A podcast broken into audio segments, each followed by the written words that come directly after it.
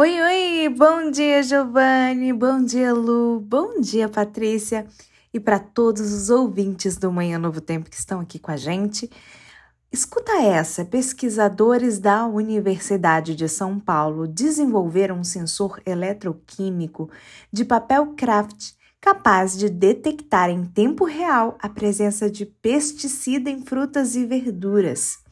Ao entrar em contato com maçãs ou repolhos, por exemplo, o sensor ligado a um dispositivo eletrônico identifica a presença e mensura a quantidade do fungicida carbendazim, que é amplamente utilizado no Brasil, apesar de ser proibido.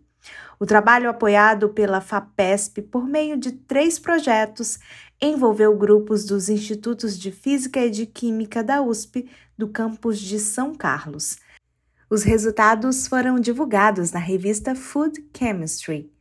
O novo dispositivo tem grande sensibilidade e se assemelha aos medidores de glicose utilizados por diabéticos. Para medir a quantidade de agrotóxico em alimentos, o sensor eletroquímico capta a presença do fungicida e o resultado pode ser acessado em questão de minutos por meio de um aplicativo de celular. Os pesquisadores analisaram dois tipos de papel, o craft e o pergaminho. Ambos se mostraram estáveis o suficiente para a construção dos sensores.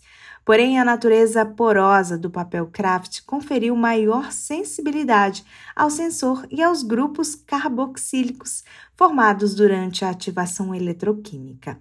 Notícia boa para começar o seu dia muito bem informado tem aqui no Manhã Novo Tempo. Beijo para vocês, amigos. Bom dia!